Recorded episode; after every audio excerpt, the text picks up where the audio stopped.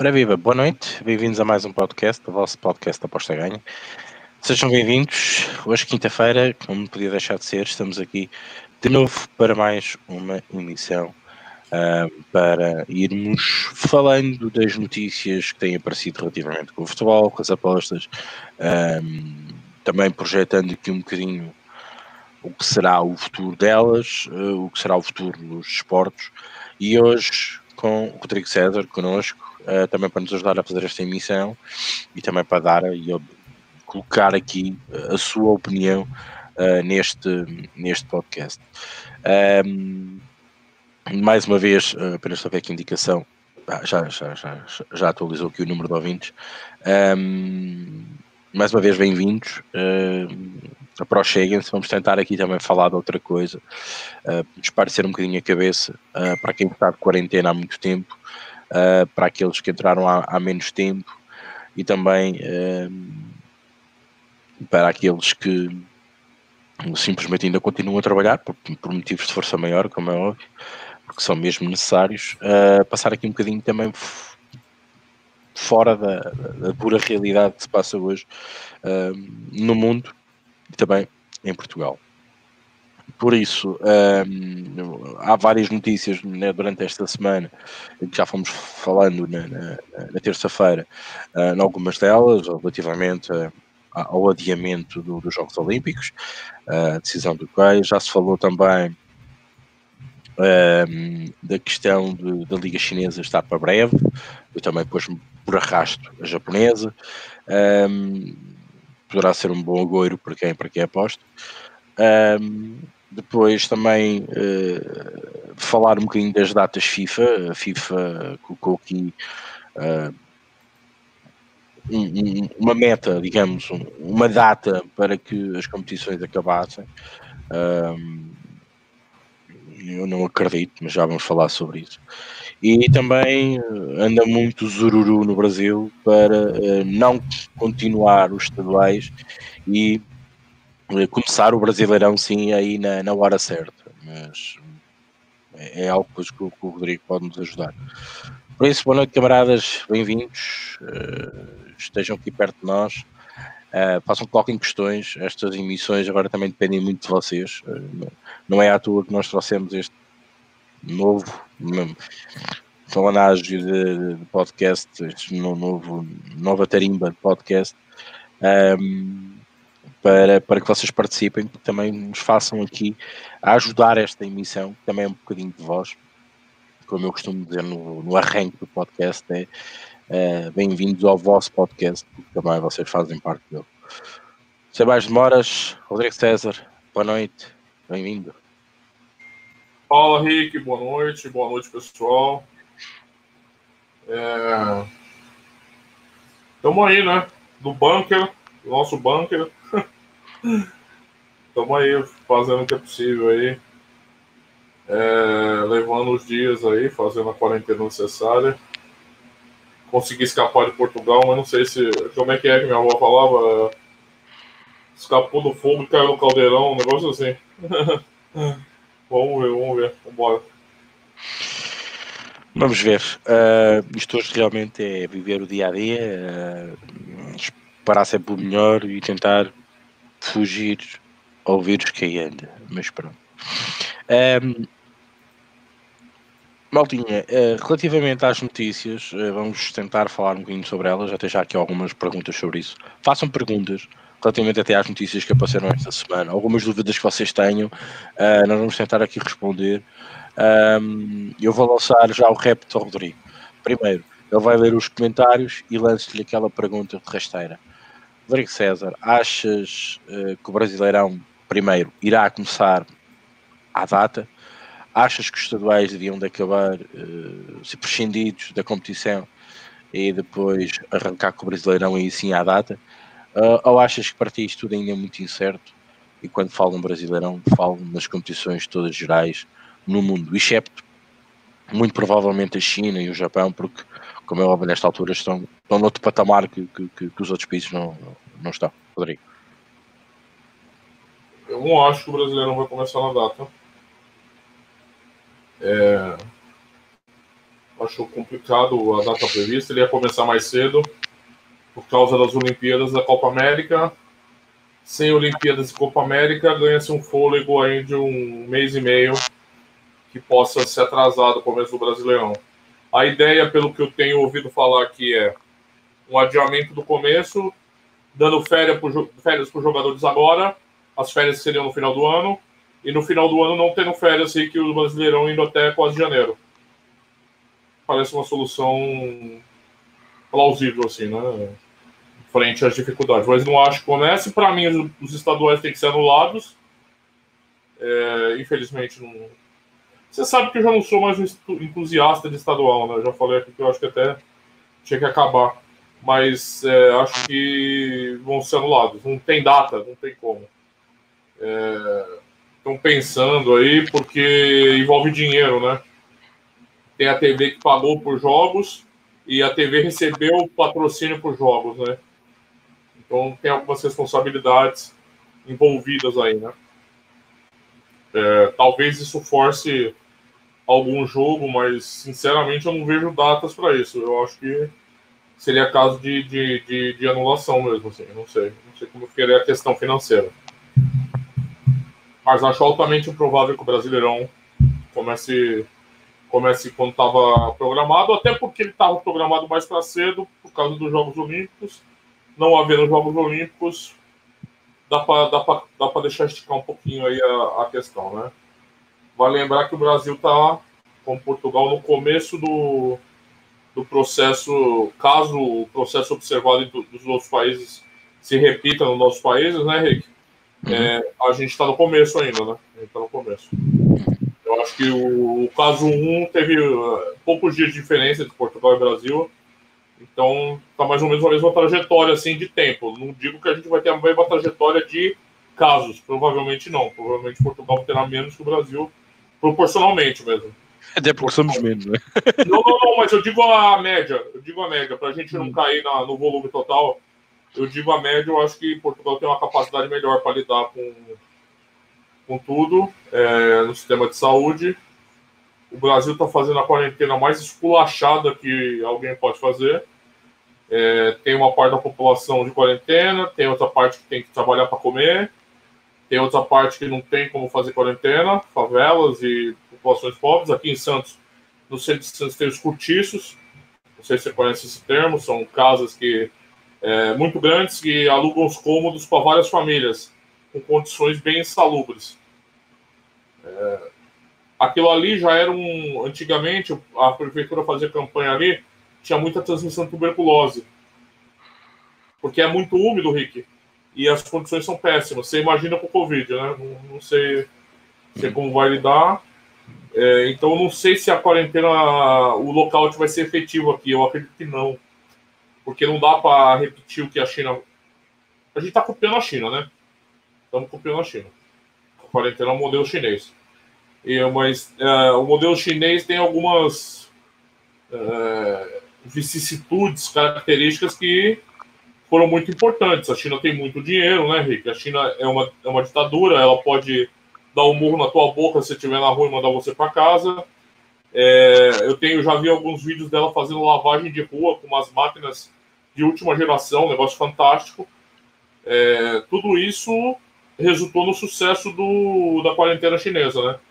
São condições que o Brasil não vai ter de fazer. O Brasil não vai ter de fazer. Então, não sei, não sei se vai ser a efetividade, né? Então, assim, com tudo isso, tudo isso para dizer que eu não acho que o futebol brasileiro vai conseguir vai conseguir no prazo, mas tem, tem margem, tem margem com a adiação com o adiamento, adiação, adiamento dos, dos torneios do meio do ano, do, das competições do meio do ano. Então acho que ainda está tá sob controle. Mas para mim os estaduais, finito. Tinha que anular. Ok, a opinião do Rodrigo César. Um, e só para comentar antes de ler os comentários, bem, eu acho que estamos, estamos um bocadinho próximos uns dos outros uh, relativamente a este este boom, né, que é o boom inicial, aparece o primeiro caso e depois é começar a somar casos. Um, eu acho, eu acho sinceramente que uh, há, há, aqui vários pesos que, que, que, podem, podem pesar nesta questão. É também quanto mais rápido se atingir o pico, também mais rápido uh, essa, essa, essa, essa curva vai, vai, vai, vai descer, vai descer, não é? Um, agora, eu, eu a imaginar o, o Brasil, com aquela gente toda junta, desde as favelas até, até à, à população média alta, que essas sim podem ter condições para estar dentro de um hospital com umas, umas condições, digamos, parecidas que a Europa, uh, e essas, vejo essas pessoas a ser um bocadinho mais, com mais probabilidade de safar do que as outras pessoas. Eu acho que vai, vai criar ali um, um estado um bocadinho complicado, não sei bem, e, e, e se eu visse ali alguém a tomar pulso à situação, mas não, parece que tipo deixem andar. Uh, as teorias de Trump era ah, e as teorias inglesas era imunidade de grupo, depois isto passa, uh, e não é bem assim. Já se, viu, já se viu que não é bem assim. Eu continuo a dizer, relativamente às competições e ao futebol, eu acho que vai depender muito de que, como cada país vai sair desta, desta epidemia. Um, e depois, por exemplo, não podemos pensar numa Champions que tem equipas italianas, inglesas, espanholas uh, a jogar umas contra as outras, epá, e não se pode fazer planos para uma Champions ou para uma Liga Europa quando, por exemplo, Espanha ainda está na situação que está, Itália está como está, Inglaterra está a começar, quer dizer, eu acho que não, não vai haver ninguém, uh, nem a Organização Mundial da Saúde, um, nem, nem os mais altos responsáveis pelo, pelo futebol, falo no futebol e falo noutros, noutros esportes também, mas estamos a falar no foco daquilo que nós apostamos mais no futebol. Um, não sei até que ponto um, as mais altas instâncias vão permitir uh, que isto aconteça. Obviamente, para, pega aqui a, a pontinha um, do, do, Fernando que falou como é que é possível alguém apontar datas. Epá, eu acho que até é bom apontar datas. Uh, por um lado, porque temos uma objetividade no tempo. O problema é que nós hoje em dia, e já falo no caso português, nós vivemos muito no dia da manhã. Amanhã vai ser isto, amanhã vai-se fazer aquilo. Mas, já só falamos até amanhã. A gente não consegue projetar as coisas daqui a uma semana, como fazíamos antigamente, ou daqui a 15 dias isto vai melhorar ou não vai melhorar. Uh, já há projeções, uh, Portugal também já permite ter dados que, que os matemáticos trabalhem e consigam perceber uh, quando será o pico e depois quando é que começa a descer. Uh, depois também agora aqui notícias de que poderá haver uma segunda vaga no inverno, uh, mas quem, está, quem apanhou, apanhou, quem está imune, está imune, quem não está pode, pode apanhar depois. Tudo isto causa uma incerteza brutal. Um, o Rodrigo tem razão em algo. A China tinha capacidade militar, tecnológica, financeira e, sobretudo, na parte da ditadura que vive, de bloquear seja o que for e fazer aquilo que lhe dá na real gana. Um bocadinho à margem do que eu vi hoje em imagens, por exemplo, na Índia, onde as pessoas que não cumprem simplesmente levam chicotadas e vão embora para casa. Não, não há cá brincadeira. Uh, mas também vi a outra parte, a Índia tem muita gente pobre, e vi os militares e os, os polícias a levar comida que o Estado está a pagar para que essas pessoas não morram à fome. Um, epá, propaganda, como quiserem chamar, mas viu-se. Uh, algo, por exemplo, não se vê esta preocupação uh, drástica, por exemplo, no Reino Unido, apesar de já vimos, por exemplo, Piccadilly Circus completamente vazio, e vemos as ruas de Londres completamente vazias, uh, e vemos alguns estados brasileiros também mais vazios, mas continuamos a ver a, a, postura do, de quem manda no país a ter, a ter digamos, diretrizes completamente diferentes. Eu acho que a Inglaterra acordou-se uma tarde, mas acordou. Uh, o, presidente, o, o primeiro-ministro inglês um, começou logo fechar escolas, quarentena e tal, um bocadinho no arrasto do que o Rodrigo dizia, de, de, de, imitar um bocadinho o que a China fez. Bah, Portugal fez o mesmo, o Brasil anda aqui um bocadinho a brincar com isto ainda, os Estados Unidos a mesma coisa, apesar também de, de ter decretado quarentena uh, em muitos estados. Um, e, pá, e também provavelmente metade das pessoas uh, e as empresas uh, desses próprios países também começaram a fazer contas à vida, pensar, pá, eu vou ter os meus trabalhadores todos doentes aqui, eu também vou ficar doente, quer dizer, então de alguma maneira isto começa a agilizar-se de alguma maneira para que as pessoas fiquem mesmo em casa e comecem a trabalhar, por exemplo, a partir de casa.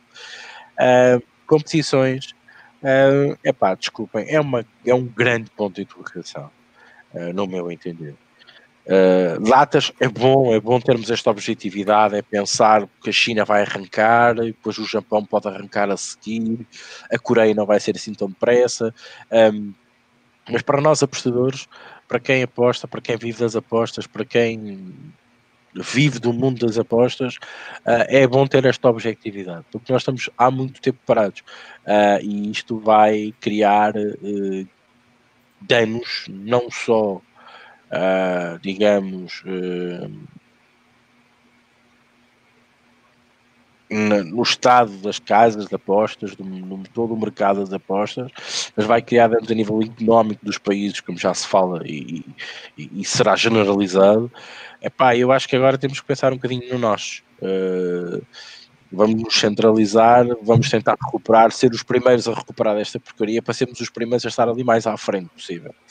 Uh, e depois sim termos as nossas competições, sermos o centro das atenções pelos melhores motivos. Eu acho que cada país uh, conseguir uh, sair mais rápido disto, mais rápido podemos começar a dar datas e também os, os organismos do desporto também começar a, a datar essa proximidade desses eventos. Mas casos, por exemplo, que a Champions e a Liga Europa, que mistura aqui, uh, digamos, países, uh, será complicado porque uns estão mais atrás, outros mais à frente. Uh, e, vamos ver o que, o, que, o, o que é que cada país faz e dita e quem é que vai, vai saindo desta, desta, desta epidemia. Um, e também vamos ver o que é que os clubes vão fazer, porque atenção que os clubes também estão a perder dinheiro. Uh, eu acho que ninguém, ninguém calculou, ou seja, começar a pensar isto ao detalhe, ninguém calculou até que ponto é que isto pode danificar uma liga interna, os clubes, um, os, os, clubes também fazem parte de uma estrutura de, de, de, de das ligas, não é? Por exemplo, o futebol inglês, como tem quantas equipas desde a League 2, League 1, Championship, são equipas mais fracas, apesar de terem grandes patrocínios, são, são equipas um bocadinho mais cotadas na Europa um, e, e, abordam mais, mais patrocínios, mesmo essas podem, podem ter dificuldade. Por exemplo, vamos imaginar em transportar isto para uma, para uma, uma terceira liga francesa, uma, uma, um CNS em Portugal, uh, o, o, a, a, Liga, a terceira Liga Espanhola, entre aspas, com as divisões que tem. Pá, tudo isto se pode fazer ressentir e ressente-se depois também no mais alto escalão, onde também algumas equipes que já têm grandes investimentos e que dependem muito dos patrocínios da televisão, muitos deles, e falo do Sporting, um, que, que, já adiantaram esses, esses direitos, alguém vai ter que ressarcir de alguma coisa, né? vamos ver. Uh, mas pronto, vamos ver, não disse que é, tem, o Rick, tem até um artigo no Aposta Ganha sobre a Bundesliga. O presidente do Mainz fala que metade da Bundesliga pode falir. É sim. Que eles não têm liquidez de dinheiro, assim, eles não são o Bayern de Munique, o Dortmund, assim. Ele estava falando que os clubes podem falir. É um problema que está acontecendo aqui no Brasil também. Até o tô vendo que o Fernando falou aqui que o Atlético Madrid vai reduzir 70% dos ordenados. Está tendo uma negociação aqui para redução de salários. Os jogadores rejeitaram 25% de redução. É... Eu sei que muita gente vai falar, é, esses jogadores tudo milionário, não quer diminuir o salário, mas na verdade, se a gente analisar o tecido do futebol brasileiro, 3% ganha salários altos, é, 90% ganha salário mínimo para jogar. É, eles jogam para comer, a maioria. Então não é tão simples a equação assim, mas está tá tentando se negociar aqui essa, é, aquilo que eu te falei. Então as férias antecipadas, para depois eles terem a margem de realizarem o campeonato até o final. Deixa eu aproveitar e dar uma lidinha nos comentários aqui.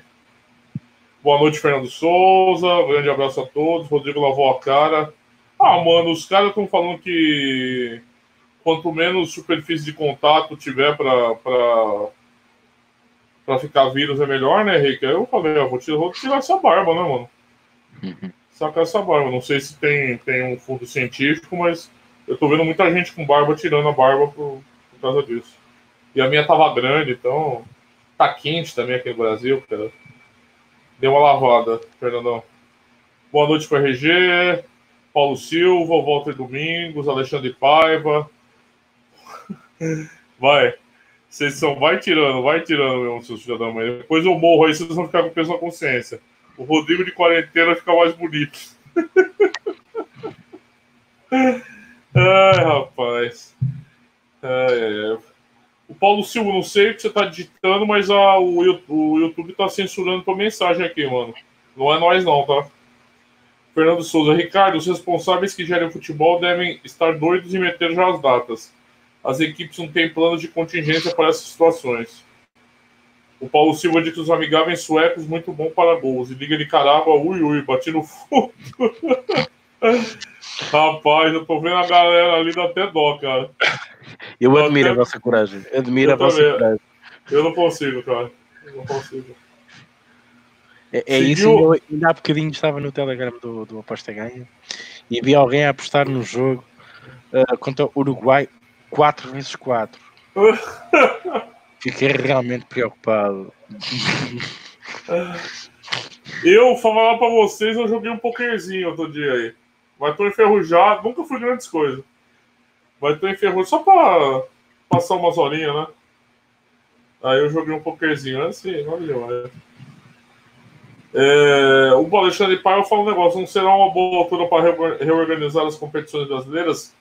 Alexandre, seria uma ótima altura, eu acho. Uma ótima, mas você acha que eles vão fazer isso? Não vão. Boa noite com Miguel Rocha. O Rodrigo foi substituído, foi. Veio reserva. Ah. Fernando disse que os supermercados vão adotar horários a partir de segunda-feira, 10 às 16. Com isso, os funcionários vão fazer quarentena preventiva. O Miguel pergunta: será que vai haver playoffs? Ou o famoso aqui no Brasil, como a gente chama, mata-mata dos campeonatos? Playoff para não descer, playoff para a questão europeia e playoff para determinar o campeão. O que eu ouvi falar, não sei se o, o Rick ouviu falar, é, foi que eles estão pensando em fazer tipo um quadrangular no mesmo lugar, afinal, você ouviu, Rick? Tipo, sim, sim, lá, sim uh, Lisboa. Aí vai vem todos os times lá, você controla melhor a questão sanitária, né? Sem torcida. E fazem os jogos todos ali no intervalo de poucos dias e sai o campeão. Eu tinha ouvido falar nisso. Eu, eu também ouvi, agora continuo a dizer. Os jogadores estiveram parados. Cada um está a fazer o plano de treinos que pode fazer dentro da própria casa onde está. Alguns desses jogadores têm ou vão ter Covid. Com que sequelas é que isso vai acontecer? Com que maneira é que as equipas vão ter que trabalhar essa situação? Que maneira, a nível físico e psicológico, é que esses jogadores chegam a este tipo de competições? Uh, juntar todos os clubes me na mesma cidade é um erro quando se pede distanciamento social. Um, acho que não vai acontecer isso. Acho que vai haver equipa A e equipa B vão jogar em Londres, equipa C e equipa D, se por acaso Portugal estiver calmo, em Lisboa. Uh, sei lá, na África do Sul, se estiver calmo, uh, o Real Madrid com o Barcelona. Estou a imaginar, estamos aqui a brincar.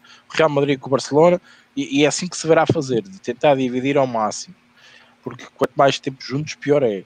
Uh, porque a gente sabe que as pessoas também não vão respeitar nada. Pois também não se sabe como é que estão as fronteiras, Rodrigo, a nível da Europa. Também as fronteiras estão fechadas, a maior parte delas. É Como é que estes jogadores vão andar de avião de um lado para o outro? Serão precisas autorizações especiais para fazer isso, para poder aterrar. Por exemplo, neste momento os Estados Unidos não deixam ninguém aterrar lá. Nós, nós agora estamos a pensar não, que os brasileiros não aterrem cá, os espanhóis não passam para cá, nós não passamos para lá.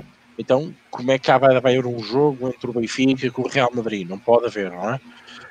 Um, eu acho que ainda há muitas coisas para resolver. Não, não, na, na situação atual não vai rolar nada. Não, não. Eu... E se vai vocês ter querem que melhorar dar... muito, vai ter que melhorar muito para começar a pensar numa solução. Eu acho que a solução, meus amigos, e, e, e, eu só tenho pena por causa de um clube apenas. O resto, já estou com o outro. Há um clube que vai dar dó, que é o Liverpool. O Liverpool vai me dar dó. Porque eu acho-me perfeitamente que isto. Hum, vai-se ter que anular, entre aspas, o que se passou daqui para trás. Eu sei que vai ser muito duro. Ah, eu sou contra isso daí, Henrique. Não, não, qualquer decisão que tu tomes, seja anular, seja fazer um triangular, seja fazer um mini torneio, para decidires o campeão, decidir seja o que for, um Champions, uma Liga Europa, o que seja, não vai ser fácil juntar ou que as equipas estejam todas no mesmo, no mesmo índice. Não vai ser justo para ninguém, nem para quem vai ganhar nesta situação, porque eu acho que também ninguém quer ganhar numa situação destas. Porque eu acho que também não há nenhum clube que queira ser campeão. Eh, vamos imaginar, a Federação Portuguesa de Futebol e a Liga decidem que o campeão uh, da Liga Nós será disputado, por exemplo, os três primeiros lugares num torneio triangular. Vamos imaginar. É justo para o Braga, é justo para o Guimarães, é justo para o Boa Vista, é, é justo para o Sporting, é justo para o Benfica. Achas que o Benfica quer ser campeão assim? Ou o Porto quer ser campeão assim? Ou uma Juventus, depois de tudo que se passou em Itália, alguém quer ser campeão em Itália? Num triangular, num, num mini torneio, o que quiserem chamar. Eu acho que as equipas nem vão estar preparadas para isso, digo eu. Não, eu concordo, mas assim, a gente tá pensando assim, numa... a gente tá em março, começando abril. A gente tá em abril, vai. A gente tem abril, maio, junho, julho, agosto. Eu falta o que em média 10 jogos para cada liga aí terminar, vai. É por, por aí, né, Henrique? Umas mais, umas menos, mas. Sim, por aí. Em um mês, jogando quarto domingo, quarto domingo, quarto domingo, você faz oito jogos. Então vamos supor, aguenta até setembro se precisar, que seria quando ia começar a nova temporada. Fecha esse mês.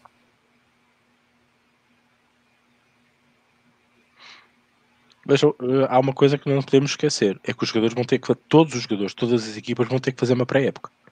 Ah, mas faz 10 dias. Mas assim, eu, eu acho que frente a uma situação tão dramática, não dá para esperar a perfeição. Perfeito não vai ser.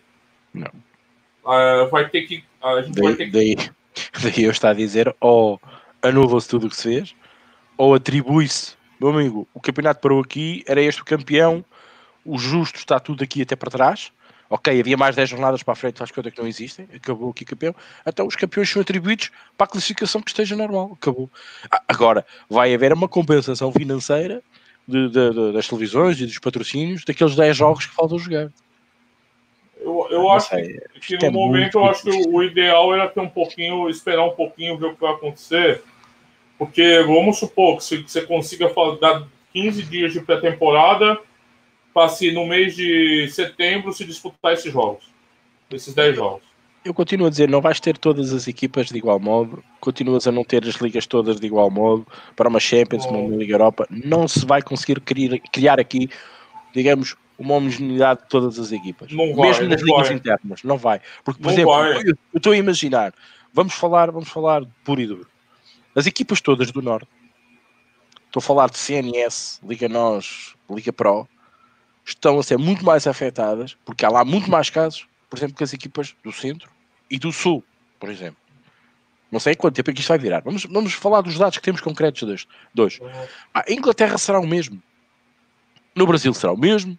A Itália, tudo o que é lá para cima, as equipas, já se viu os jogadores e as equipas que, que acusaram o Covid, não é? Uh, eu acho que isto tudo também influencia particularmente, mas influencia e vai influenciar. Eu, eu, eu acho que este, este, este, estas decisões é óbvio que a primeira postura e aquilo que as, que as FIFAs e que as federações e que as ligas estão a fazer é vamos ver, deixa rolar, como costuma dizer, não é? E depois logo se vê. Uh, porque vamos imaginar epá, que isto leva um grande revés, algum cientista maluco diz assim, epá, para matar o bicho a gente toma 50 gramas disto e isto e o gajo vai embora. Pá, pode acontecer. Os investigadores também não estão a dormir. Os cientistas estão a estudar o bicho. Pode não haver uma vacina, não, mas pode haver alguma coisa que atenue. Remédio? Um remédio que atenue, ou pelo menos que proteja, vamos imaginar, ou que crie imunidade às pessoas que ainda não apanharam, que seja fácil de distribuição. Isto pode acontecer. Epá, um, vamos estar à espera, sinceramente. Isto é, é o que eu digo. as competições vão depender. E depois há uma coisa que também vão depender. E pode ser o caso da loucura e irmos ao extremo dos extremos. É marimbarem-se para como é que cada clube está, marimbarem-se para cada país está, resolverem fazer como o Rodrigo estava a dizer, vamos agarrar, vamos pôr um jogo lá em cima na, na Coreia do Norte, estou a brincar, uh, onde não há nada, ou na Rússia porque não há lá nada, vamos jogar lá e, e acaba-se os campeonatos assim. Uh, porque os, a, a, força dos patrocínios, de quem investiu dinheiro e neste momento está a arder, um, e já não basta o que se está a passar no dia a dia que são tudo empresas, não é? Investiram dinheiro na, com aquele patrocínio, mas as empresas estão, mesmo no dia a dia de trabalho, estão a ser prejudicadas, verão que ser ressarcidas de alguma maneira daquele investimento. E, e essa pressão externa, é essa que eu tenho medo, é que pode obrigar a FIFA e as ligas a, a, a cometer loucuras. E essa é a parte preocupante, porque podem estar a meter em jogo a saúde pública, que foi aquilo um bocadinho que aconteceu com a Itália a pressão era tanta de que o campeonato continuasse, apesar de haver lá casos, e de um momento para o outro, e agora ninguém sabe como é que segura aquilo. É? é? por sinal, tem um artigo no AGBR sobre aquele jogo que estão falando que foi o. Valência? O, o Atalanta e Valência, o boom da pandemia nos dois países ali. Foi uhum. 50 mil pessoas nos dois países, é, dentro do estádio, todo mundo muito perto, né, Rick? Assim, eu, eu, entendo todas essas preocupações. O mundo ideal acabou. Não existe solução ideal para mim. Não tem solução ideal. Vai ter sempre algum problema, alguma das soluções adotadas. Mas aí eu acho que a gente precisa adotar uma gradação de justiça. E eu acho que é, anular o que foi feito até agora, na gradação de justiça, é a coisa mais baixa. Seria muito terrível anular tudo que foi feito até agora. Veja bem, eu não estou julgando por o que está acontecendo agora. Agora não dá para fazer nada, Ricardo. Agora não dá para fazer nada. Não dá para pensar nada. Eu estou pensando depois de abril, maio, junho e julho. Eu estou dando quatro meses para se pensar. Se chegar no final de julho e a situação tiver como está agora, aí eu vou, eu vou falar aqui, ó, anula tudo. Não tem como resolver agora. Agora, eu penso que em quatro meses, segundo os próprios cientistas, não sou eu que estou dizendo, a situação vai estar mais controlada. É, por sinal, hoje eu li uma notícia que a Europa está começando quatro, quatro linhas de pesquisa de medicação. O remédio para ebola, são três retrovirais e a cloroquina do Trump lá. É, são quatro linhas de pesquisa que alguma delas pode funcionar. Falam que o remédio da ebola, eu não sei se você deve ter informação até mais, que é o mais promissor, né? É o mais. Sim, é o ébola, do ébola juntamente, juntamente com o antiviral do para o HIV e, e, há dois nomes de medicamentos. Parece que ele, ele dá, dá, uma, dá um reforço para o sistema imunológico combater bem a, o Covid, né? Que a, a, a, solução é essa, né? Tirar as pessoas do hospital e fazer virar. Então, eu acho que talvez em quatro meses a gente não tem uma solução, mas tenha um caminho. Por exemplo, vai fazer os jogos, todos jogadores testados com testes rápidos. Só joga quem não tiver problema nenhum. Dá 10 dias de pré-temporada e em um mês você faz 10 jogos para acabar o ano. Não é impossível. A gente faz aqui há vários anos. Não, assim, mas claro que o contexto tem que estar melhor. Não tô, no contexto atual não tem solução nenhuma. Mas eu, a minha perspectiva é que em quatro meses a gente tenha uma progressão melhora da situação e que aí a gente possa pensar em soluções desse tipo, assim. O que eu acho que é a pior, pior para mim, o pior de tudo é, é anular tudo. Para mim é tenebroso isso. Eu acho que isso não poderia acontecer de jeito nenhum. É, Claro, cercar tudo das condições, estádio fechado, jogadores testados, comissão técnica testada, ambiente controlado. Eu acho que é possível que, que, que se consiga, porque os médicos e enfermeiros estão enfiando a cara no Covid dentro do hospital. Não é possível que em um mês os jogadores de futebol não consigam fazer 10 jogos de bola para resolver o campeonato. E aí eu acho que dá, dá, dá um, um, ar mais de normalidade a todo o processo, em vez de, de, de, abandonar tudo e fingir que nada aconteceu. Isso eu acho, nossa, só a ideia me deixa até meio assim. Mas claro, tudo depende na minha visão, de uma evolução do cenário, uma melhora do cenário com, com a situação um pouquinho mais controlada ou a caminho do controle, que é o que eles falam que vai acontecer. Se é para a gente acreditar nos cientistas, então vamos acreditar de forma completa, né? É, eles mesmos falam que daqui a uns meses a coisa vai estar mais ou menos assim sob controle, não resolvida, sob controle. Vamos lá, deixa eu continuar lendo aqui que. Uh... O Fernando Souza disse que a Alemanha, a União Berlim, já veio dizer que não vai aguentar essa paragem. Ela, é, tem até o artigo lá, o pessoal na Bundesliga. O Alexandre Paiva disse que os grandes Alemanha vão doar 20 milhões para os clubes pequenos. o RG vendo algemas para apostadores em tempo de Covid. É, Paulo Silva, meu Deus. Ô, Caxibira, meu negócio agora é BBB Brasil. Quem ganha? Eu não assisto isso daí, não, Caxibira. Eu não consigo, mano. Tô velho com essas coisas. É, boa noite pra você também, cara. Ó, o Ricardão aí, NBA. Boa, família. O Rodrigo hoje tá um chuchu, bonitão. Vão zoando, vão. Eu sou idoso, hein? Respeitem os idosos, hein? Ah, Fernando Souza, um exemplo. O Rubem Amorim já está preparado para a próxima época. Que era um, um GR, o que é um GR ofensivo? Um GR, um guarda-redes. Um ofensivo. GR? Ele tá zoando, né? É. Tá zoando, né, Fernando? Tô o único problema é que os GR do esporte moram em apartamento. Os jogadores já não estão focados em futebol. O Luiz Vieira concorda com o Ricardo, só se os campeonatos não acabar, não há campeão. A menos que isso esteja previsto no regulamento. Mas o triangular também tem o problema dos patrocinadores. Há campeonatos com equipes com menos jogos. Carlos Teixeira, Fernando, entendo o que diz, mas podia ter explicado melhor para o geral. Ao contrário do que dizem e pensam, estou a gostar da ideia do Amorim. Ó o Miguel, professor Miguel. Tá tendo aula ainda? Tá, de, tá em casa de quarentena, Miguel? Boa noite. O Miguel Rocha, que pode acontecer, por exemplo, os campeonatos prolongar até agosto, setembro, a próxima época reduzir as equipes da Primeira Liga, ou essa ser dividida em dois e haver no playoff. Por exemplo. Por exemplo. Sim. O Ricardo Teixeira, boa questão, Rocha, deve passar por aí. Boa noite pro da Norte, podcast da pandemia, quem diria. Direto do bunker da Norte. Estão batendo um papo só, né? Miguel tá fazendo teletrabalho, home office. Legal. Miguel Rocha, da Norte, é uma situação inédita no mundo das apostas. Faz todo sentido ser debatida. O Luiz Vieira acha que atribuir um campeonato com base numa regra nova que nunca existiu, para mim, é pior que anular tudo. Ah, é, eu acho também que se declarar campeão agora também é complicado. Para mim tem que fazer os jogos. O da Norte 10, infelizmente estamos passando por isso, é o que temos. Vamos acabar tendo o Brasileirão com o amado G8. Você acha, da Norte? Sei lá, hein, mano.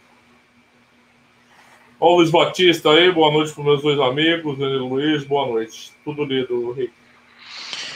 Bom, a, questão aqui que, colocaram, atribuir um campeonato com base numa regra nova que nunca existiu, para mim é pior que anular tudo. Uh, de facto, leva-me a crer muito isto. Eu acho que qualquer cenário, qualquer decisão, vai ter sempre alguém prejudicado. Patrocinadores, verdade esportiva, clubes, ligas. Uh, tudo, tudo um pouco vai ser prejudicado. Eu acho que, epá, num tempos de guerra, como costumam dizer, é tentar minimizar o estrago, não é? Um, e acho que toda a gente vai ter que ceder um bocadinho e vai ter que perder um bocadinho. Por exemplo, ainda hoje estava atento às notícias e, e pelos vistos, houve uma reunião na Comissão Europeia e, pelos vistos, já estão há horas naquilo, ninguém se decide nada. Um, todas, todos os países estão a passar por dificuldades económicas e vão passar por dificuldades económicas. Um, E, e, é difícil de arranjar um consenso para, por exemplo, fala-se da emissão dos Eurobonds, agora já se fala do Covid Bonds, etc, etc, para que os países possam, possam eh, ir à banca buscar dinheiro para poder injetar, sobretudo no sistema de saúde de todos os países, não falando só de Portugal. Um, eu acho que, sinceramente, um, isto vou, vou, puxar aqui um bocadinho uh, da, da, razão da Europa e também puxar um bocadinho às competições.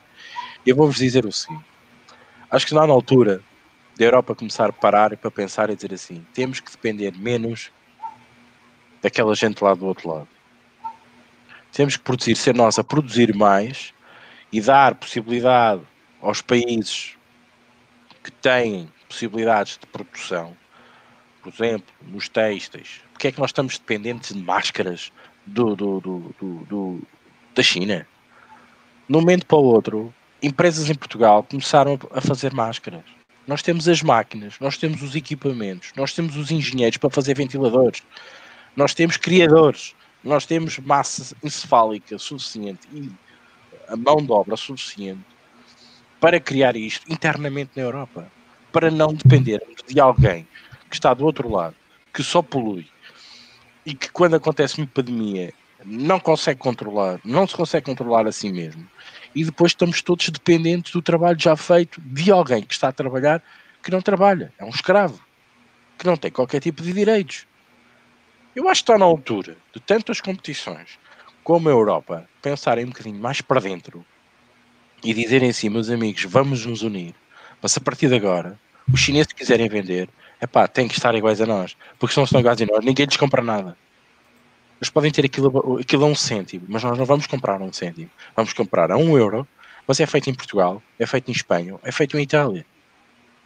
E nas competições europeias, e nas competições internas de ligas, vamos viver para dentro. Vamos agarrar e vamos valorizar o que é nosso, valorizar as competições internas primeiro, que é para elas depois terem valor lá fora, e depois, ai, querem assistir a futebol? Então paguem. O bom futebol, paguem, como já é agora, mas vão pagar mais. Percebem? E as ligas, para já, têm que ser, têm que ser resolvidas internamente.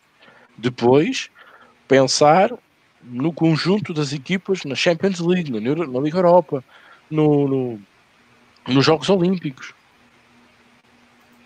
Vamos, vamos primeiro tratar do, do, do núcleo do problema. Cada um recebe a sua, resolve a sua liga internamente, seja de maneira for. Já não estou a discutir isso agora. Mas depois de termos tudo resolvido, vamos arrancar e vamos uniformizar melhor as coisas.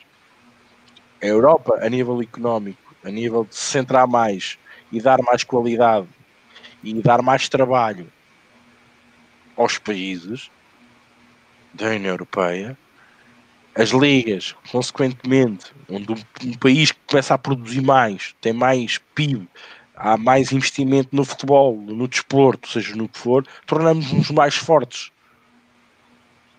Então vamos nos unir. As ligas que também, aí, através da FIFA, da UEFA, o que quiserem, juntem-se, resolvem o problema entre eles e saímos daqui muito mais facilmente. E não vamos estar dependentes de que a China já resolveu o problema deles, entre comas, porque ainda não resolveu. É um erro pensarmos isto. E já vai lançar os campeonatos, já vai lançar tudo, e nós, nós amanhã, daqui a uma semana, vamos estar a fazer apostas na Liga Chinesa. Porque o resto do mundo está parado. Por culpa de quem? Deles. Mas nós já estamos lá. Já, já lhe estamos a dar algum protagonismo. E isto não pode acontecer. Nós temos que parar para pensar, e, isto é uma altura muito importante para que os países todos, e faltam também muitos Estados Unidos, o Brasil, to, todos os países, pensem mais para dentro. Tem, temos que pensar mais para dentro, temos que dar mais qualidade àquilo que é nosso. E depois sim, já que estamos na Europa, vamos competir com os, com os, com os espanhóis, futebolisticamente falando. Vamos, mas vamos, vamos nos preocupar connosco. Então, quer dizer, andamos a comprar ventiladores aos chineses quando eles podem ser feitos através de impressoras 3D aqui em Portugal e há um maluco que se lembrou de juntar cinco ou seis crânios e de repente pode fazer aquilo em massa. E os Estados Unidos compraram carregamentos de, de ventiladores de um momento para o outro. Então, se havia essa possibilidade, porquê que o país como Portugal, como Espanha e como Itália não tem mais unidades de cuidados intensivos? Como a Alemanha, por exemplo. Por cada, por cada mil habitantes tem as unidades necessárias para, para receber. Porquê? Bem, é um assunto muito complicado. Isto está a movimentar muito, muito as, as, as, as cópulas da, da, da política, da economia, uh, e acho que nós devemos uh, nos centrar cada vez mais em nós. Uh, as casas de apostas também devem centrar mais um bocadinho, não estar tão dependentes daquilo que é normal, temos que ser criativos, temos que. E agora é essa a ideia, é aparecer os, os super-sumos, aqueles que arriscam, aqueles que vão à luta, aqueles que têm ideias, e vamos ter que puxar por isso. Uh, as casas de apostas vão ter que passar por, mesmo, por, mesmo, por a mesma situação, os economistas vão ter que puxar para a cabeça e criar novos, novas maneiras de estímulo às empresas, seja o que for, para que nós sairmos disto o mais rápido possível. Epá, mas um apelo é um apelo que eu faço eh, aos brasileiros, porque estão, aqui brasileiros a ver-nos, e portugueses. Depois disto, acalmar um bocadinho. É pá, pensem seriamente em voltar a, comp a comprar produtos chineses. Vocês têm produto em Portugal com mais qualidade, com pessoas que estão a trabalhar com os direitos que as pessoas merecem. É preferível. E não vão para férias lá fora, façam férias cá dentro, deem empregam o vosso dinheiro para dentro, porque vocês também vão usufruir dele mais tarde. E, bem, e os brasileiros é a mesma coisa. Eu sei que no Brasil o conceito é diferente, mas epá, pensem nisto. Pensem muito nisto. E reparem que se nós começarmos a dar mais valor àquilo que temos e à capacidade de resposta que nós temos para passar por estas situações, nós conseguimos resolvê-las mais rápido e sair delas mais rápido. Estou em crer que a Europa unida com estas ligações entre as maiores cópulas da economia, da ciência, da saúde, uh, do ensino, está a ser tudo prejudicado, podemos sair desta. Agora, que seja uma lição para que nós não ficamos tão dependentes do Oriente como, como estamos a depender neste momento. Rodrigo, mais comentários? A gente, vai, a gente vai encarar, o mundo vai encarar uma recessão mundial, né, Rick? Você está ligado que uh, vão ser tempos difíceis, né? Vão ser tempos difíceis. Vamos lá. É, tá, tá, tá. O Miguel Rocha faz uma pergunta que é pertinente. Se não houver a próxima época, acho que seria uma ótima ideia começar o Euro mais cedo. É, não sei se eles embarcariam nisso, né? Mas é uma. Por que não? acaba esse campeonato, demorando o tempo que demorar, depois parte para o europeu. Sérgio Rodrigues, pá, podia ficar horas ouvindo esses dois a falar. Obrigado pelo podcast nesse tempo de seca. Que isso, Sérgio. Obrigado, a gente. Pior que eu e o Rick somos chatos, hein? Quando junto os dois, então, fico chato ao, ao quadrado. É... Olha o Fernando Tavares, Nirvana. É, Ricardo, devia estar na política, já tinha um voto. Olha aí, Henrique, já tem um eleitor. Já tem um eleitor. Ricardo, vereador lá de Coimbra. Ricardo, eu acho tua visão perigosa. Foi assim que pensaram em UK quando voltar, votaram o Brexit. O mundo é global. Os problemas desse tipo resolvem-se em conjunto e não cada um por si. Rick, vou passar a palavra que o, o Luiz Vieira fez o comentário eu acho que eu não disse nada de errado. Quando falo cada um por si, eu acho que nós devemos pensar para dentro, dar valor àquilo que nós conseguimos fazer. Ok? Se nós neste momento termos, temos capacidade de inventar ventiladores, de fazer máscaras, de fazer prote proteções para viseiras, temos empresas que conseguem fazer isto, porque é que nós estamos a importá-las? Esta é a questão. E quando falo que devíamos pensar mais para dentro, porque se cada país for auto, né, se conseguir dar resposta, eu pergunto-me, a Europa, numa, numa união, o que é que quis sair? E, pá, quis sair e, e tem, toda, toda a razão de querer sair e assiste-lhe esse direito. Mas a Europa, se, vamos imaginar, eu costumo dizer, se estamos numa comunidade, comunidade europeia, como nós estamos aqui na comunidade oposta ganha. É pá, vocês seguem o Rodrigo nas apostas porque o Rodrigo percebe brasileirão. Vocês seguem, uh, sei lá, a mim porque eu faço França. Mas cada um faz um bocadinho melhor do que outros.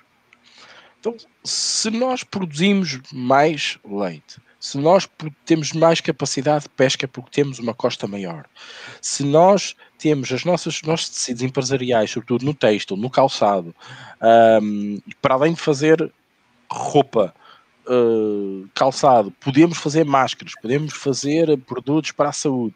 Porque é que, e depois vamos falando também dos outros países, a gente se junta, a Europa se junta eu, eu não estou a dizer que cada um tem que pensar para si e, e, que se lixe Espanha, que se lixe França, que se lixe Itália. Não, que se lixe os chineses. É só isso que eu estou a dizer. Não estarmos. O mundo, desculpem, meus amigos, o mundo está dependente da China. E é assim que nós estamos. Assim, espero bem que isto tenha sido uma lição. Porque nem para sobrevivermos nós estamos dependentes deles. Eles lançam lá um boato qualquer, um vírus qualquer e pelos vistos, Bill Gates até já falava nisto. E ninguém segura esta porcaria. Porque estamos todos dependentes. E tem que ir agora um avião de Portugal à China, ir e vir, pelos balúrdios que isto custa, e buscar máscaras e ventiladores fabricados em Shenzhen. Pelo amor de Deus, vamos aqui a brincar. Eu acho que as pessoas têm que bater com a cabeça nas paredes, acordar para a vida e dizer assim: não, nós não podemos nós não podemos depender tanto desta gente. Pelo menos na Europa temos que arranjar uma solução para nos alimentarmos a nós próprios. Epá, e depois sim. E depois podemos lá ir comprar o que quisermos. Mas para já, aqui. Sermos autossuficientes dentro da Europa. Quando dentro da Europa inclui todos os Estados-membros. Ok? É a minha opinião. Obrigado. Você acha que a China fabricou o vírus, Cid? Oh, oh, Rodrigo, eu, eu, sinceramente eu não acredito que tenha sido uma alguém pensante, um iluminado que manda criar um vírus para depois dizimar dentro de uma cidade à escolha para depois expandir para, para fora. Um, da mesma maneira que nós avançamos a nível de saúde, um, eu aqui sou um bocadinho antagónico naquilo que, que, que, que vou dizer uh, ou a ideia que tenho desta real epidemia, uh, da mesma maneira que nós temos cada vez melhores antibióticos, melhores remédios para tratar todo o espectro da saúde que tenhamos, ou uma maleita que tenhamos, um, os vírus e as bactérias desenvolvem-se. Tem sido assim, ainda, ainda nós não, é, isto ainda não era mundo, não é?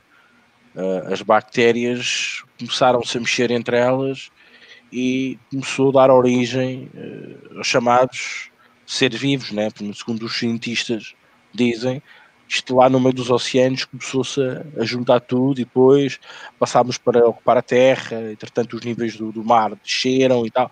Isto tudo tem uma ligação, por isso os vírus, as bactérias, um, cada vez mais um, também estão mais fortes da mesma maneira que nós também construímos mais barreiras e também nos introduzimos no nosso sistema imunitário uh, mais barreiras para que não entre, também podemos começar a fragilizar. Isto é a mesma maneira, imaginem um castelo, a gente mete a porta do castelo e a, a frente do castelo ali com uns muros muito altos, mas depois a gente esquece que podemos ser atacados pelas costas, que é mesmo assim. E, e isto é mesmo, isto, isto, isto é o normal, digo eu se foi inventado por alguém ou encomendado por alguém, epá, foi uma estratégia brutal. Acaba com os velhotes de todo, de todo o mundo. Os Estados vão deixar de se preocupar com os mais velhos, porque são eles que estão a ser atacados neste momento, os mais vulneráveis. As crianças por si só já estão protegidas, a maior parte delas, devido ao sistema imunitário que está mais desenvolvido do que alguém da minha idade ou alguém da idade do Rodrigo. Porque já tem 10 vezes mais proteções do que nós. Os velhos, neste caso, a malta entre os 50, 70, 80, 90 anos, tem menos 10 vezes uh, proteções que nós já temos, para a evolução genética de cada, de cada raça. Um, e isto quase cria aqui uma seleção. Então significa que os países, no seu todo, o mundo no seu todo, vai perder mais velhotes. Vai se deixar de preocupar com os lares, vai se deixar de preocupar tanto, e aliás, vê-se em Portugal, onde é, que, onde é que o Covid está a atacar bastante. É nos lares, nos idosos. A Itália, a mesma coisa. Uh, aquela zona de Lombardia é uma zona de muitos idosos. Um, claro, também ataca a malta mais nova, etc, etc. Ninguém está livre, como é óbvio. Mas isto uh, foi muito bem, se foi pensado, foi muito bem pensado. Eu acho que, sinceramente, temos é que pensar de que uh, vivemos num mundo global. Tanto de repente, eu hoje estou na China, daqui a 48 horas eu estou no Brasil. Okay? É muito fácil circular de um lado para o outro. E aqui é que tem que haver um controle. E aqui é que tem que haver uma barreira. Porque na China continua-se a comer morcegos e continua-se a comer tudo e mais alguma tudo o que mexe come-se. Mas na Europa isto não acontece. As, as, condições sanitárias, etc, etc, são muito, são muito mais exigentes. Continuo a dizer, cada vez que dependermos menos de, de trâmites, de países que realmente seguem por, por, por ideais diferentes dos nossos, nós temos que proteger os nossos. Porque se vivemos num mundo global, e, a ideia sempre foi essa, é pá, neste momento a China está-nos a ganhar 10 a 0. E se isto realmente foi fabricado por eles ou pensado por eles, meus amigos, eles agora vêm por aí acima, estamos dependentes deles, estamos a gastar balúrdios a comprar máscaras, ventiladores e outro tipo de material, sabe lá qual é, é, e eles estão a ganhar dinheiro às nossas custas por uma merda, desculpem a expressão, que eles próprios criaram, ou que pelo menos aconteceu lá. Isto é que me custa, desculpem. Saíram algumas notícias que eles estão fazendo algumas aquisições no Ocidente. Aqui no Brasil parece que foi 10 bilhões de dólares, eles estão comprando empresas que agora estão com valor mais baixo também. Claro. Não estou falando eu... sim nem que não, só estou dando uma informação que está comprovada. Mas é verdade. Mas é verdade, eu tenho, tenho alguns amigos na, na banca e que sabe, sei perfeitamente que, que estão a tentar com, a, a assediar dinheiro cá em Portugal para depois poderem fazer os seus negócios, aproveitar estas empresas que são boas, continuo a reforçar aquilo que disse desde o início, que são boas, têm qualidade, nós temos massa encefálica, nós temos criatividade e temos mão de obra qualificada e, e, e engenho, porque eu tenho visto hoje em dia o engenho, as pessoas do nada conseguem fazer gorros, do nada conseguem fazer máscaras, nós temos engenho e, e é isso que os chineses não têm. Os chineses pagam aos, aos para, para inventarem uma tecnologia, mas depois na mão de obra é aquilo e aquilo mesmo, que tem que ser à base da chicotada, porque senão eles também não vão fazer, não é? Por isso é que eles não têm direitos, que é para fazer 50 mil, que é para poder aquilo fazer ao preço de um cêntimo quanto aqui custa um euro. Porquê? Porque aqui as pessoas são qualificadas, estudaram, têm, têm massa encefálica, ok? Por isso, hum, é por aí que eu quero chegar. Eu acho que mais vale nós apostarmos naquilo que é nosso do que estar a importar de países que as condições sanitárias são o que são, a alimentação é o que é, as condições de trabalho é o que é, a poluição, todos nós vamos sofrer com isso, é o que é. Epá, volto a dizer o mesmo. A única coisa bom do Covid é que o nível de CO2 vai todo por aí abaixo. Eu acho que ninguém vai falar mais daqui a 2, 3, 4, 5 anos das emissões de CO2. Esqueçam e estamos a falar que estamos parados há um, dois, três meses. Em alguns países, se a gente juntar tudo, dois meses vá no máximo. China teve quase três meses, Itália já está quase há um mês, nós vamos estar quase outro mês, França, Espanha, reparem, sem produzir, sem lançar CO2 para cima, mas não bem como é que as cotas vêm todas por aí abaixo. O momento vai ser depois, não é? vai ser produzir, produzir, produzir, produzir, produzir, produzir, porque a economia também tem que ser estimulada e tem que arrancar outra vez, temos que vender outra vez, não é? Para, para vender é preciso ter produto. Uh, e o momento depois é esse. Mas depois até lá, epá, isto amainou e parece que houve aqui uma, uma regeneração uh, forçada por um vírus, um simples vírus. E há outra coisa que eu quero lançar aqui. O vírus diz que se propaga para tosse, espirro, porque cai numa superfície, a gente toca e depois leva à boca. Epá, eu às vezes eu começo aqui a pensar um bocadinho, eh, isto eu convivo com pessoas e vejo pessoas que trabalham dentro de um hospital, onde normalmente se propaga mais o vírus, onde as pessoas eu vejo que estão equipadas, minimamente equipadas, e há uma propagação do vírus. Eu começo a desconfiar que este vírus não só se propaga só assim. Eu não estou a ver ninguém tossir uns por cima dos outros. Ninguém faz isso hoje em dia. Eu também não estou a ver. Há falta de higiene, há muita falta de higiene. E, hoje em conversa, não interessa com quem, hum, disseram-me assim: epá, nós quando éramos, nós mais velhos, quando éramos novos, a água era um bem precioso. Ter água em casa era um luxo. Por isso nós lavávamos as mãos uma vez, uma vez de vez em quando, ou só quando íamos comer. Agora, as nossas crianças, se for preciso, até estão ali debaixo de água a brincar e ligam e desligam. Mas hoje já está incutido, poupem água, porque a água é um bem precioso. Estamos outra vez a voltar ao antigamente. Mas, por exemplo, a nossa geração usou e abusou da água, a, a torneira, até se esqueciam da torneira aberta, estávamos a marimbar todos para isso. Mas todos temos hábitos, mais ou menos, é pá, genericamente, de higiene. Ninguém anda a tossir por cima uns dos outros, toda a gente mete a mão à frente da boca, é uma questão de educação. Já é uma questão de educação. Dizer, o vírus também, a espalhar-se assim, há aqui algo que eu também não entendo. Porque esta proliferação total do vírus, da maneira como ele se propaga, bem, eu não acredito que as pessoas, como eu já tenho visto, ah, eu apanhei isto num jantar, porque mas num jantar a pessoa teve a tossir para o ar. Se está num jantar, se tem comida à frente, até tem comida, a própria comida que vai comer à frente, pá, tapa-se, mete um guardanapo, né? como a gente costuma fazer. Quer dizer, mas somos todos bandalhos que aqui andamos, somos todos uma camada de porcos que andamos aqui. Eu, às vezes, eu faço, eu faço esta pergunta, eu, eu, sinceramente, às vezes começo a olhar e começo a ver, mas eu, eu, eu conheço pessoas, eu convivo com pessoas, essas pessoas todas elas têm uma etiqueta de higiene dita normal. É pá, mas estão, mas espera aí, porque é que o vírus propaga assim? Eu acho que aqui há mais qualquer coisa que a gente não sabe, eu acho que nem ninguém sabe. Pá, e custa-me crer que Ai, não metam as mãos à boca. Uh, uh, pelo amor de Deus, as crianças metem as mãos à boca. Nós já não temos as mãos à boca de qualquer maneira efetivo, não é? Epá, há coisas que me fazem assim um bocado. Essa noite, então, você xingou os chineses e você tá chamando todo mundo de porco. Esse foi o último programa do Ricardo Matos aqui no podcast, que os chineses não vão deixar ele acordar vivo amanhã. Eu digo-te uma coisa, eu, eu, eu não, eu, eu não estou a dizer que somos porcos, pelo contrário, eu acho que nós até temos algumas cuidados não, Assim, eu, eu sabe que eu estava pensando parece nisso, que mas somos. os parece cientistas que insistem que não transmite pelo ar, né? Aí é. eles estavam falando o seguinte, Rick, por exemplo, quando a gente fala, sim. tem gotículas de saliva. Sim, sim. Quando a, por exemplo, eu passo a mão no olho, dou a mão para você, e você. Não é que você é porco, mas vamos lá, você coça o olho. Acabou, pegou. Mas ele não entra nos olhos? Ele entra nos olhos. Não entra, não. Ele fica alojado nos olhos. Ele fica alojado nos olhos. Depois, quando tu tiras o olho, quando, tu vais a mão ao olho quando tu vais a mão ao olho e depois levas à boca, é que o levas à boca. Ele só entra no nariz e na boca. Eu nos olhos só fica alojado. Eles estão falando que um, ele passa a membrana e está infectando pelos olhos. Eu, não, o que eles falaram aqui, eu não, tô, eu não sou especialista. Sistema ocular, por sistema ocular não é. O problema é quando tu coças o olho onde ele está, onde ele fica, e depois metes a mão na boca. Aí sim, ou no nariz, porque tu coças o nariz.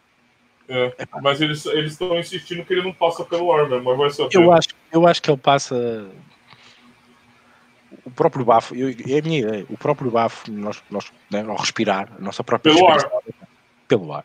Eu, eu cheiro-me que é porque só pode, só pode ter essa noção. Agora, não há maneira de provar isso, provavelmente. Aí, aí fudeu, né? Oh, oh, Rodrigo, eu continuo a dizer, tu levas as mãos à boca assim tantas vezes por dia. Oh, oh, oh. As crianças é que fazem isso, qualquer coisa que levam à boca. Nós não, pelo amor de Deus. Não, não, aí fazes assim à barba, fazes assim, pronto, tens uma comichão, coças. Epá, eh, há um estudo que diz que nós eh, tocamos na cara entre 465 vezes a 670 vezes por dia. Pá, tudo bem, tem uma comichão, coça o olho, é o que tu dizes, Pá, mas não andamos constantemente com, a mão na boca nem com a mão no nariz, quer dizer, para isto se espalhar assim tão rápido e tão depressa. Percebes é. aquilo que eu queria dizer? Sim, sim, sim. E por exemplo, e, e, e vou buscar esta analogia aonde? Vou buscar quando como é que os médicos são infectados são afetados porque quando eles limpam as excreções de um doente Covid intubado, que tem que limpar as excreções, aquilo deita uma nébula no ar. Invisível, mas deita uma nébula no ar. E sai muito a secreção, né? Porque tem que muito... o tubo na garganta, né? Exatamente. E então, é aí, nessa, nessa, nessa aerossol, como costuma dizer, que tu ao inalares ou respirares, Por isso é que eu digo, acho que as pessoas vão falar umas para as outras, se estiverem perto, daí o distanciamento social. Tudo isto tem uma lógica. Distanciamento uhum. social.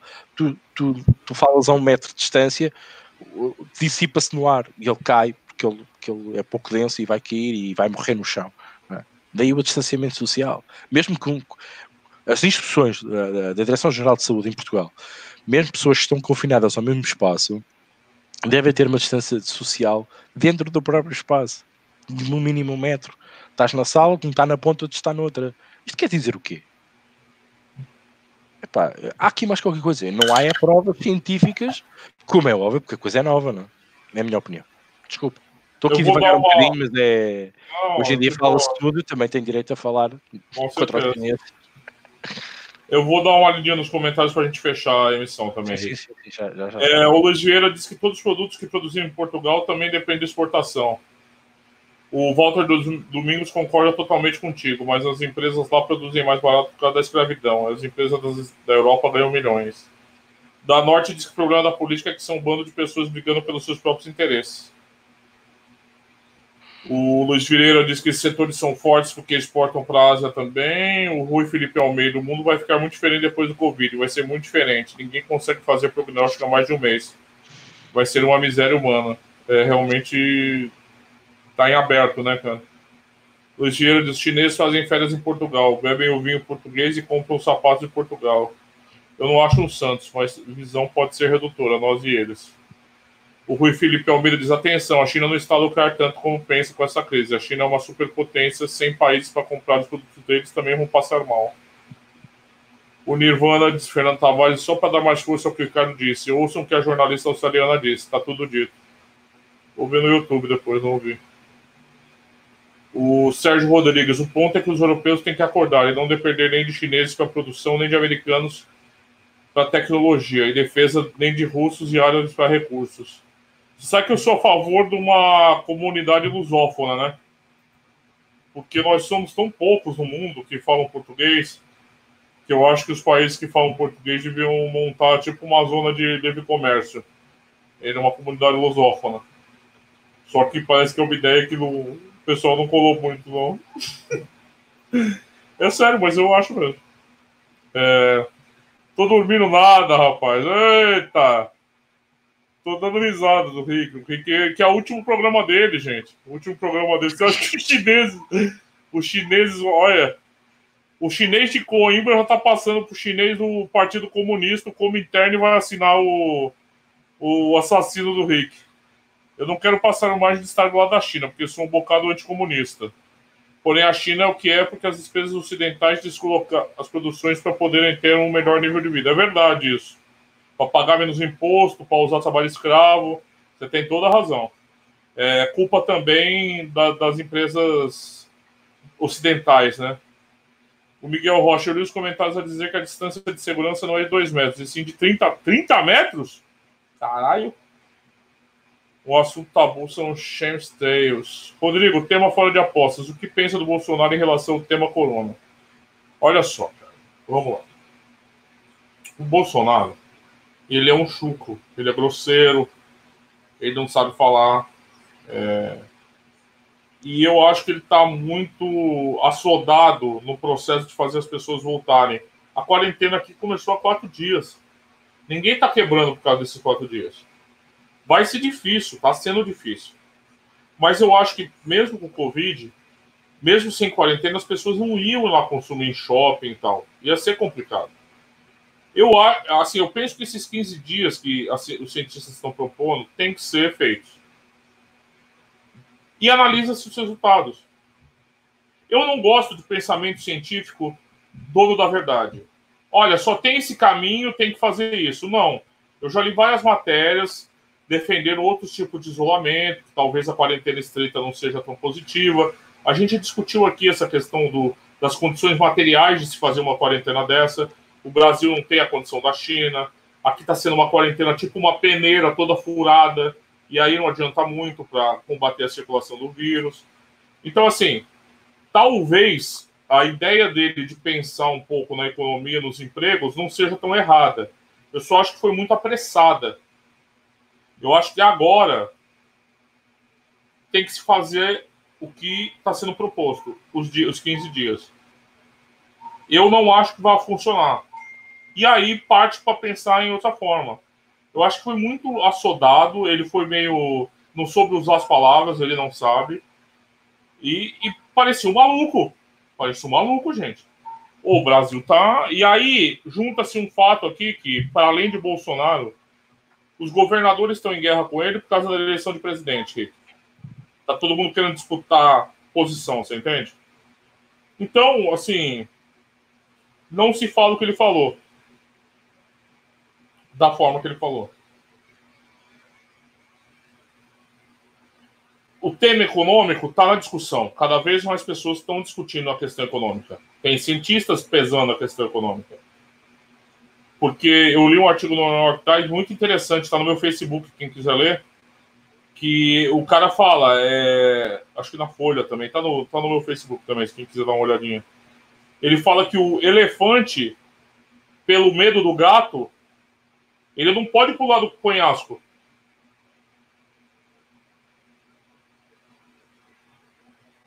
São cientistas, não sou eu falando, o cara é de eu tal.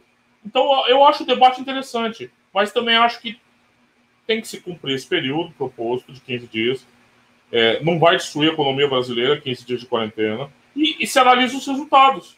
Não é assim que a ciência funciona? Não é assim? Faz e analisa. Deu certo? Beleza, ótimo. Não deu? Agora, o ministro da Economia, da Saúde, falou que pode ser que isso se estender até setembro. Aí os caras ficam desesperados, mano. Você imagina se tem uma, uma loja fechada até setembro. Acabou. Acabou, Rick. E aí, então, aí uma consultora aqui no Brasil falou de 40 a 50 milhões de desempregados. É, são temas. Então, assim, o problema é o Bolsonaro não tem tino nenhum para discutir isso. Parecer um louco, um demente, falando um monte de baboseira, é, chamando de gripinha. Obviamente, já deu para perceber que não é uma gripinha. É, falando que ele era militar, que ele era atleta. Nossa, foi um show de horror o, o discurso. Quem quiser ver, vê no YouTube. Então, assim, ele até, eu acho que ele até atrapalhou a discussão do tema que é importante. Né? E também aí muitas pessoas aqui falam, ah, mas 20 mil mortos. Estatisticamente pode ser, mas não pode falar isso em público, assim, não pode se desqualificar, né? Então, acho que faltou político, faltou politicagem, faltou essa questão. É, o Miguel Rocha falou do, do Comando Vermelho que mandou fechar as favelas. O Ricardo Teixeira pergunta: Bolsonaro não teria interesse em deixar os favelados, velhos, que ele não pode ser atrasado mental a esse ponto? Algo pensar. Então, muita gente está perguntando isso mesmo. Será? Não é possível. Ele tem que ter um plano por trás disso. Você não é boçal desse jeito. É, sem deliberadamente ser assim, né? Você tem razão. Mas eu, como eu já vi ele falando de outros assuntos, gente, não me surpreende. Não me surpreende. Um comando vermelho mais eficiente que os políticos, né, cara? É...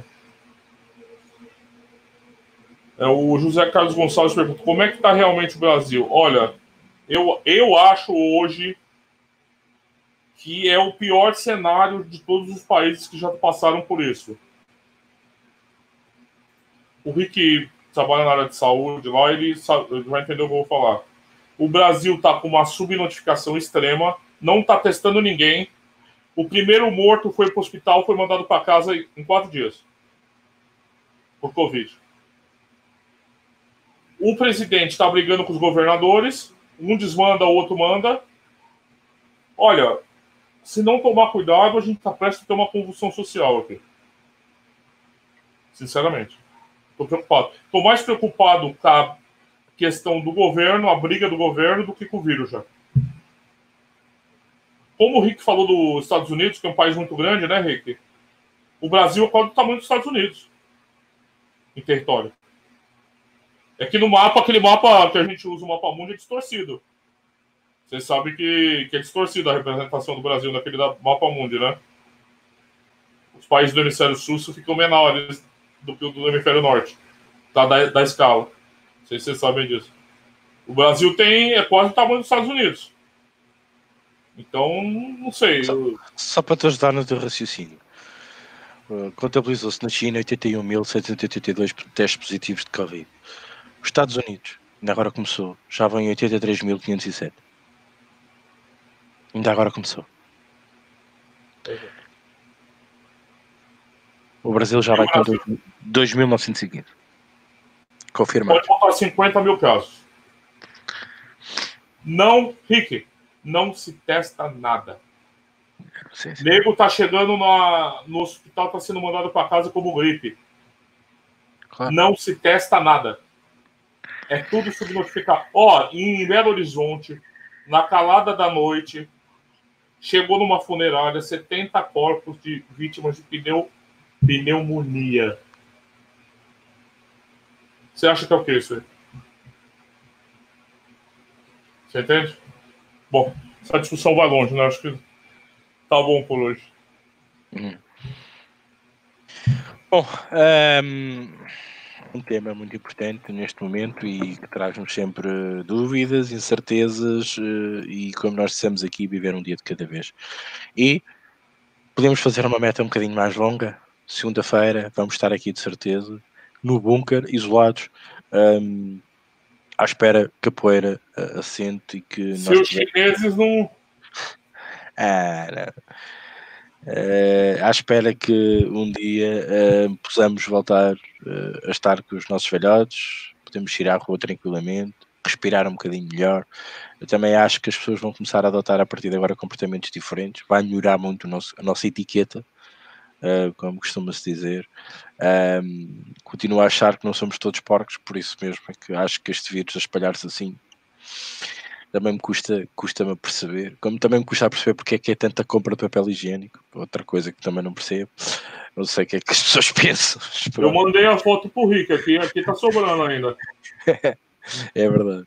Uh, nesse aspecto, olha, vocês pelo menos têm, têm, têm outra noção das coisas, é pá, pronto. E, e vamos, e vamos então vivendo o dia de cada vez. E digo-vos aqui, vamos então vivendo uh, para a próxima emissão, segunda-feira, contar com vocês para mais uma emissão, para estarmos aqui a falar um bocadinho das notícias que vão acontecendo e da evolução também desta epidemia que nos afeta e afeta também o desporto e as apostas em si. Hoje, virar-nos um bocadinho aqui, aproveitando uh, uh, o Rodrigo, para falarmos um bocadinho na, no, impacto que está a causar no Brasil, também falarmos um bocadinho na Europa, no seu global.